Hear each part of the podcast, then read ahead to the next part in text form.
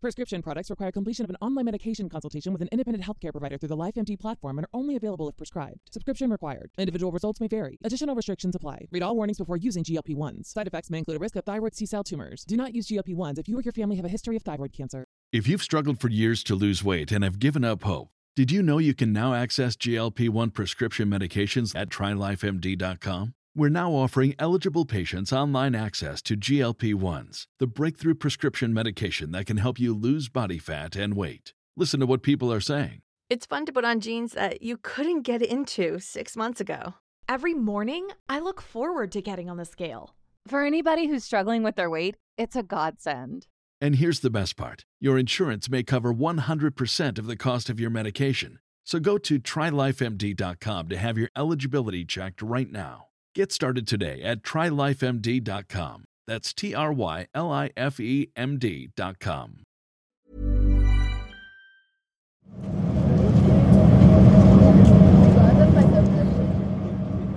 24 novembre 1971. En cette veille de Thanksgiving, un Boeing 727 de la Northwest Orient Airlines rallie Seattle depuis Portland aux États-Unis. Un simple vol de 28 minutes au-dessus de l'État de Washington. Dans l'avion, un homme en imperméable noir, assis à la rangée 18, tend à l'hôtesse une enveloppe blanche.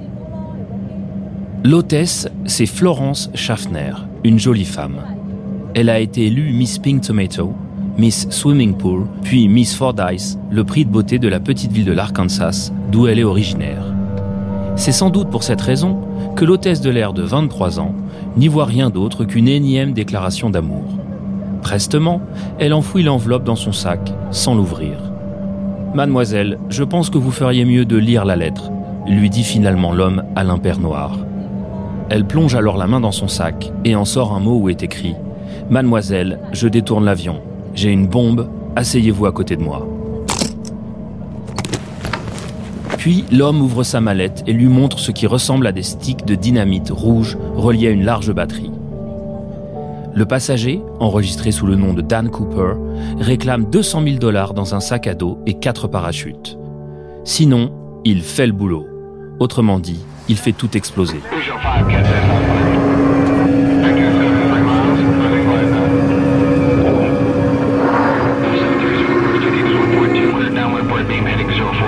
Quelques minutes plus tard, l'avion atterrit à Seattle. Le pirate de l'air effectue sa transaction, l'argent contre les 35 autres passagers, et demande à l'équipage de faire redécoller l'appareil. Direction le Mexique cette fois. Puis, peu avant 20 heures, il attrape deux parachutes, en met un sur son dos, fourre l'argent dans le second qu'il porte contre son ventre et saute de l'avion en plein vol. C'était il y a 47 ans. C'était entre Seattle et Reno, dans le Nevada. Depuis, plus personne n'a revu Dan Cooper.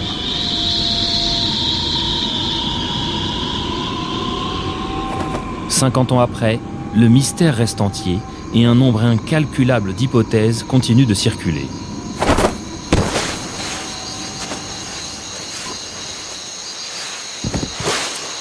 Et c'est dans ce dédale de suppositions que William Thorpe, journaliste à Society, a enquêté.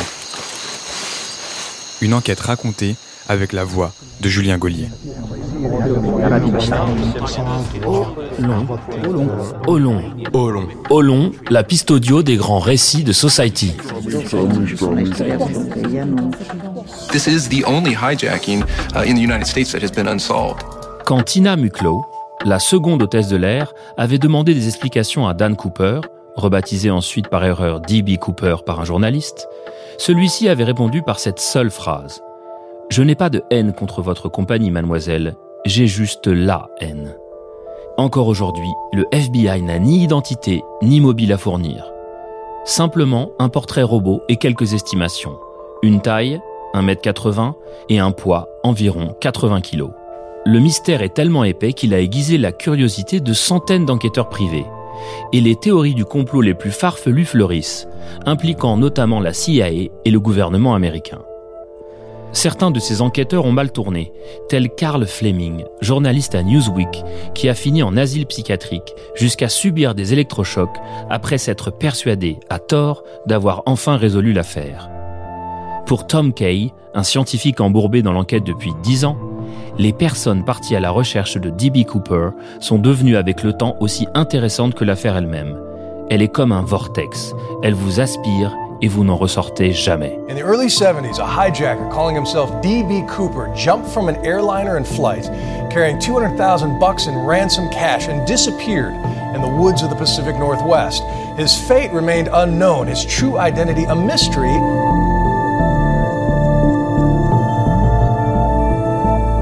Et parmi les personnes perdues dans ce vortex, il y a Ron Foreman. 73 ans, une moustache blanche et un passé de mécanicien dans l'aviation. Son bureau est situé dans un hangar de Pierce County Airport, à Puyallup, une petite ville à une demi-heure au sud de Seattle. Il nous montre un Cessna 140 gris, un avion d'après-guerre.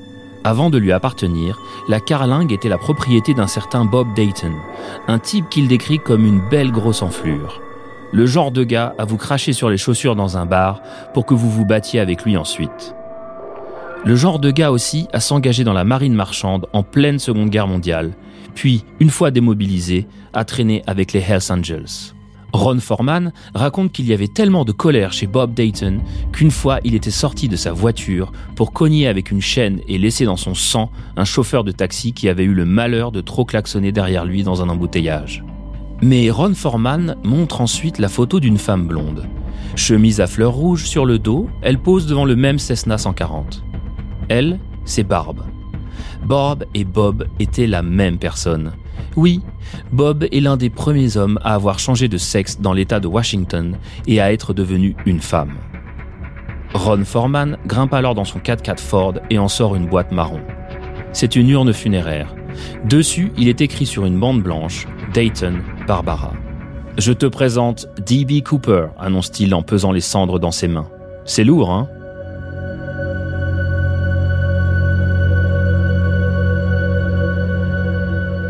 Accoudé à la table de la salle à manger, Pat Forman dissèque The Legend of D.B. Cooper, Death by Natural Causes, le livre qu'elle a coécrit il y a 10 ans avec son mari.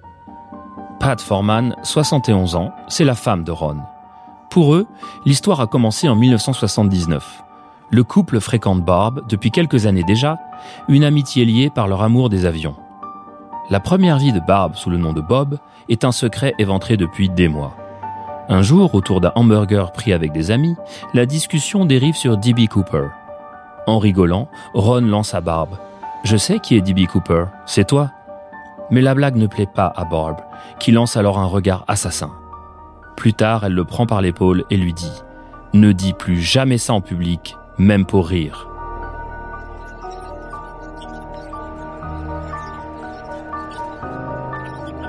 Le sujet est remis sur la table une semaine plus tard. Dans un article du journal local, il est écrit que le FBI pense possible que le pirate de l'air n'ait pas survécu à son saut en parachute. Barb s'énerve alors une nouvelle fois et dit que le FBI n'y connaît rien, que le pirate de l'air n'était pas stupide. À la surprise générale, Barb lance alors Ok Ron, tu avais raison la dernière fois, je suis D.B. Cooper. Et elle commence à tout raconter en détail elle leur confie avoir sauté à Woodburn dans l'Oregon, à une centaine de kilomètres du point identifié par le FBI, puis avoir caché l'argent dans une citerne non loin de là. Finalement, avant de mourir à 75 ans, le 20 février 2002, Barb leur déclara qu'elle a tout inventé.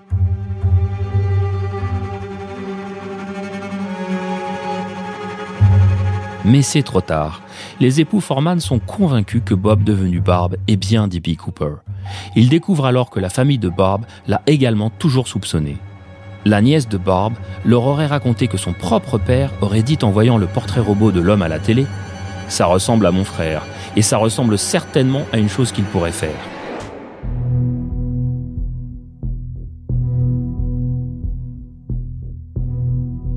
Les Foreman découvrent aussi de troublantes coïncidences dans le dossier médical.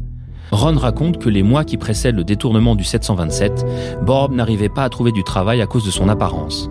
Elle n'a alors aucune source de revenus autre que les aides sociales et pense à se suicider.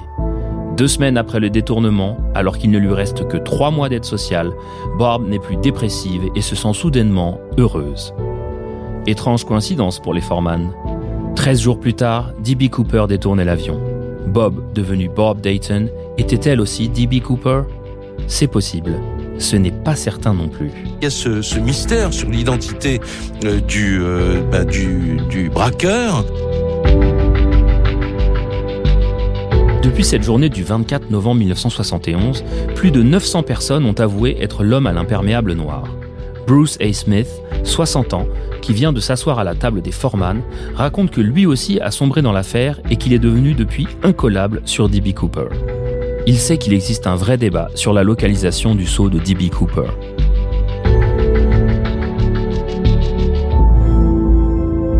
Selon la version officielle, l'homme a sauté à Ariel, une zone forestière dans le sud de l'État de Washington, parce que le pilote dit avoir ressenti une petite oscillation dans l'avion lorsqu'il était au-dessus de ce lieu. Mais en réalité, personne ne le sait vraiment. L'équipage était enfermé dans le cockpit, ils ne l'ont pas vu sauter. Pour Bruce, le pirate de l'air avait nécessairement des connaissances en aéronautique.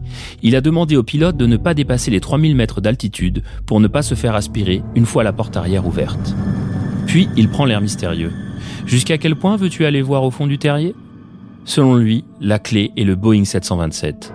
Quand D.B. Cooper est arrivé au comptoir pour acheter son billet, la première chose qu'il a demandé était si l'avion était un 727.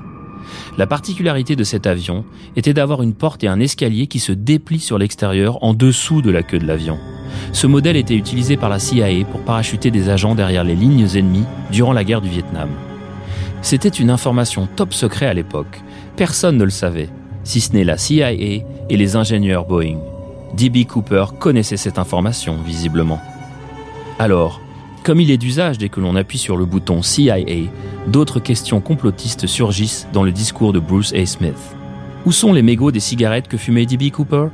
Il y en avait huit, le FBI les a pris et on les a jamais retrouvés. C'est la seule trace d'ADN sûre et certaine que l'on aurait eue. Et pourquoi encore aujourd'hui personne ne sait qui a réellement fourni les parachutes au FBI L'un de ceux qui prétendent les avoir donnés a été retrouvé tabassé à mort chez lui en 2013. Et aussi pourquoi tant de personnes ont-elles admis être D.B. Cooper? La CIA avait à l'époque un programme secret de manipulation d'esprit qui s'appelait MK Ultra. Est-ce que c'est lié? Peut-être. Beaucoup de personnes ont des trous noirs dans cette affaire. the FBI and the CIA so go across the nation discussing this fake story. And we eat it up. We make D.B. Cooper, uh, Dr. Ben Cooper, the first scientist at the Nevada Proving Grounds, I think it's Ben, uh, a folk hero when the entire story is fake.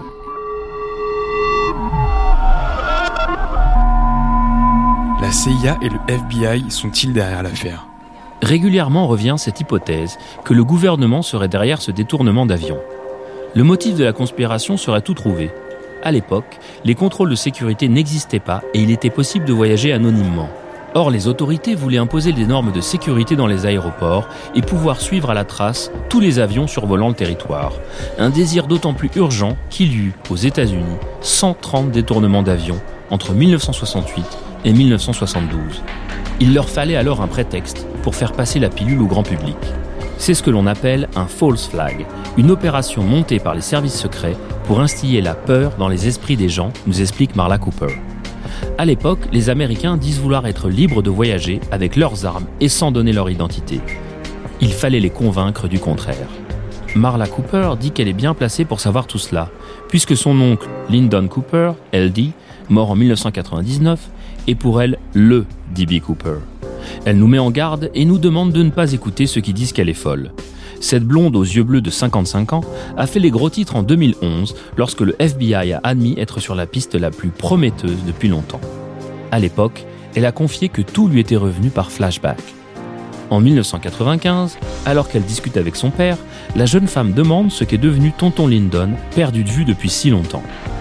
Selon elle, son père lui aurait répondu Je crois qu'il se cache de la CIA ou du FBI. Tu ne te rappelles pas qu'il a détourné cet avion? Son père était le genre de personne à croire aux ovnis et aux complots en tout genre. Elle passe à autre chose et ils n'en reparleront plus. En 2009, la mère de Marla convoque toute la famille pour fêter ses 66 ans. Comme une vieille rengaine, Marla redemande si quelqu'un a des nouvelles de tonton Lyndon. Là, sa mère lui dit qu'il était fou et qu'elle se moquait de savoir ce qui lui était arrivé. Et rajoute sans embâge qu'elle avait toujours su qu'il était le D.B. Cooper.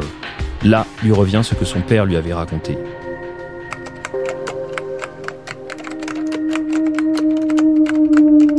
Elle part alors regarder le portrait de l'homme sur Internet. C'est le portrait craché de son oncle. Selon elle, dans les jours qui ont suivi, tous ses souvenirs d'enfance sont remontés à la surface, spécialement ceux du 23 novembre 1971, la veille du détournement du 727. Marla a 8 ans, elle est dans la maison de sa grand-mère à Sister, une petite ville de l'Oregon, pour Thanksgiving. Ses deux oncles, Lyndon et Dewey, sont devant elle à essayer des talkie-walkie. Le lendemain, ils doivent partir en voiture pour, disent-ils, chasser la dinde. Elle se revoit ensuite à leur retour courir vers la voiture. Lyndon est à l'arrière du véhicule, en sang. Elle entend son père hurler. Bande de cons, qu'est-ce que vous avez foutu?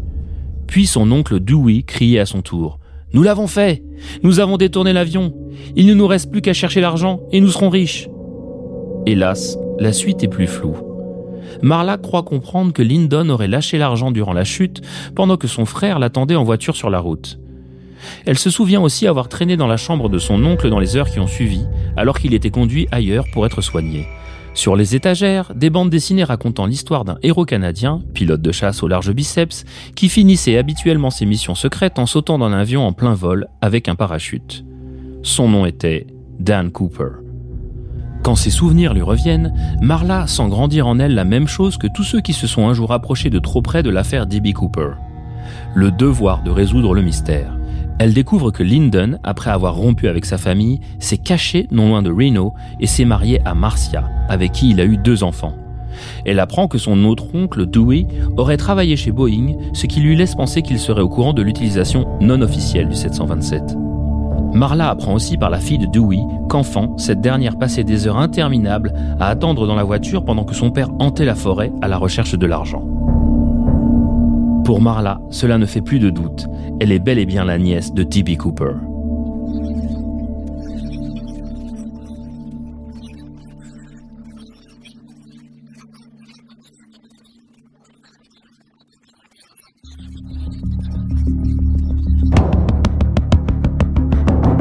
Hélas, les seuls tests ADN réalisés par le FBI infirment sa théorie. Aucune trace de son oncle sur la cravate qu'il a déposée sur un siège avant de sauter. La piste, prometteuse, est donc abandonnée par les autorités.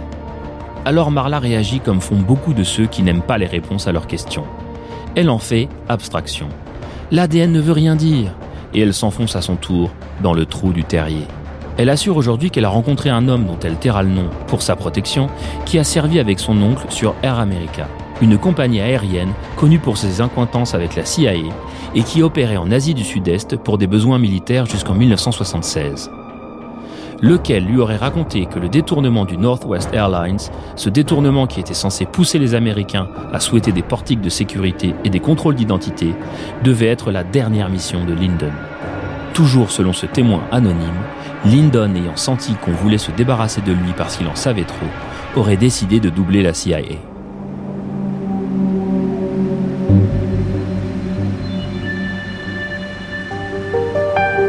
La piste canadienne. Les habitués de D.B. Cooper disent de cette affaire qu'elle est comme une montagne russe. Il y a des pics et il y a des chutes. Marla était un pic de quelques jours. Tina Barr en a été un autre. En février 1980, un gamin du nom de Brian Ingram découvre sur une plage nommée Bar, le long du fleuve Columbia, au sud de l'État de Washington, trois liasses de billets. Chacune de ces liasses est encore maintenue par un élastique. Il y en a pour 5800 dollars au total. Très vite, le FBI est alerté. Jackpot. Les numéros de série des billets correspondent à ceux du détournement. Mais l'argent retrouvé apporte plus de questions que de réponses. Comment ces trois liasses complètement délabrées ont-elles pu arriver jusqu'ici, à plus de 60 km du point de chute? Est-ce le courant du Columbia qui les a déposées là? Mais comment alors expliquer que les élastiques soient encore en bon état? La plage entière est fouillée de fond en comble, sans qu'aucun indice ne soit trouvé. L'argent de Tinabar est aussi mystérieux que celui de l'identité de D.B. Cooper, soupire Tom Kay. À 60 ans, Tom Kay est le président de la Foundation for Scientific Advancement, un groupe de scientifiques qui s'occupe d'enquêter sur des affaires que le gouvernement a mises de côté. Il a commencé à suivre l'affaire Cooper en 2008 en compagnie d'un petit groupe de détectives amateurs réunis par un ancien agent du FBI, Larry Carr. Il devait enquêter sur cette affaire pendant 7 jours. Au final, il restera 10 ans sur ce dossier. Au début, on a commencé par lui renvoyer les billets découverts à Tinabar afin qu'il les analyse. Mais il n'a rien trouvé dessus, si ce n'est des traces d'argent. Ça a tenu tout le monde en haleine pendant des mois, avant de comprendre que c'était le FBI qui avait aspergé les billets de nitrate d'argent des années auparavant pour trouver des empreintes digitales. Le groupe de détectives amateurs accède également aux amas de dossiers sur D.B. Cooper, une véritable bibliothèque de 6 mètres sur 9 remplie de dossiers. Il découvre alors que le FBI n'a pas lésiné sur les moyens pour retrouver le pirate de l'air, contrairement à ce que les complotistes laissent entendre. Dans les heures et jours qui ont suivi le détournement, plus de 1000 personnes ont été déployées sur le sol et dans les airs à la recherche de D.B. Cooper. Un SR-71, un avion espion dernier cri, a même été envoyé photographier le sud de l'État de Washington pour trouver des traces du pirate de l'air. Les détectives en herbe ont également eu accès à sa fameuse cravate. Ils y découvrent du titanium, ce qui laisse à penser qu'il travaillait comme manager dans une usine qui utilisait ce genre de matière. Partant de là, la liste des suspects passe de plusieurs millions de personnes à quelques centaines. Tom Kay pense aussi que D.B. Cooper est canadien, et ce, pour deux raisons. Tout d'abord, les fameux comics canadiens sur Dan Cooper, et le fait que l'homme ait réclamé 200 000 dollars de devises américaines négociables. Pour lui, personne aux États-Unis ne parle argent comme ça. Et aussi parce qu'il n'avait aucun accent. Selon Tom, quand on n'a aucun accent, on ne peut pas venir d'autre part que du Canada. D.B. Cooper a longtemps été présenté comme un parachutiste professionnel. Peut-être, dit le scientifique, mais pas sûr. L'homme portait des mocassins, et toujours selon Tom Kay, pas un seul parachutiste ne porterait ce genre de chaussures, sauf s'il a l'intention de se casser les jambes. Autre fait troublant, selon les témoignages des hôtesses de l'air, D.B. Cooper a employé le terme front, avant, et back, arrière, pour parler des parachutes, alors qu'un professionnel aurait dit main, principal, et reserve, de secours. « 1000 suspects, zéro coupable. En 47 ans d'enquête, aucun des presque 1000 suspects ayant tour à tour intéressé les enquêteurs n'a jamais rempli toutes les conditions pour être D.B. Cooper. Problème de taille, mauvaise couleur d'yeux, ADN différent, de telle sorte que la liste des coupables potentiels n'a jamais fini de s'étirer. Parmi eux, Richard McCoy. L'homme avait détourné un Boeing 727 quatre mois après D.B. Cooper dans des conditions similaires. Une rançon de 500 000 dollars et quatre parachutes mais lui a été retrouvé deux jours plus tard. Abattu en 1974 par le FBI après qu'il se soit évadé de prison, l'agent qui l'a tué avait déclaré, je cite, Lorsque j'ai tué Richard McCoy, j'ai tué aussi D.B. Cooper. Il y eut aussi Dwayne Weber, un ancien de l'armée américaine. Sur son lit de mort, il a avoué à sa femme, Joe Weber, être Dan Cooper. Et depuis plus de 20 ans, Joe s'évertue à prouver la culpabilité de son mari. Elle dit que parfois, dans son sommeil, il parlait d'avoir laissé des empreintes sur l'escalier arrière. Encore récemment, Tom Colbert, un producteur américain de Los Angeles, a à son tour été persuadé d'avoir découvert l'identité de D.B. Cooper. Il s'agirait de Robert Rackstraw, un vétéran de la guerre du Vietnam. Colbert a réuni une quarantaine de détectives, dont 12 anciens agents du FBI, avec qui il a écrit un livre et réalisé un documentaire sur le bonhomme. Il dit avoir fait décrypter des mots, signés D.B. Cooper, envoyés aux médias à la suite du détournement. L'un d'eux dirait encodé I am first LT Robert Rackstraw. Mais là encore, la piste n'a rien donné, et Robert Rackstraw a demandé, via son avocat, à Tom Colbert qu'il cesse de le harceler.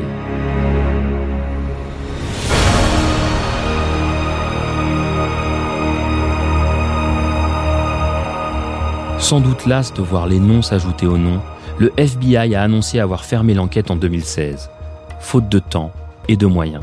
Ce jour-là, D.B. Cooper est devenu pour l'éternité le synonyme de crime parfait.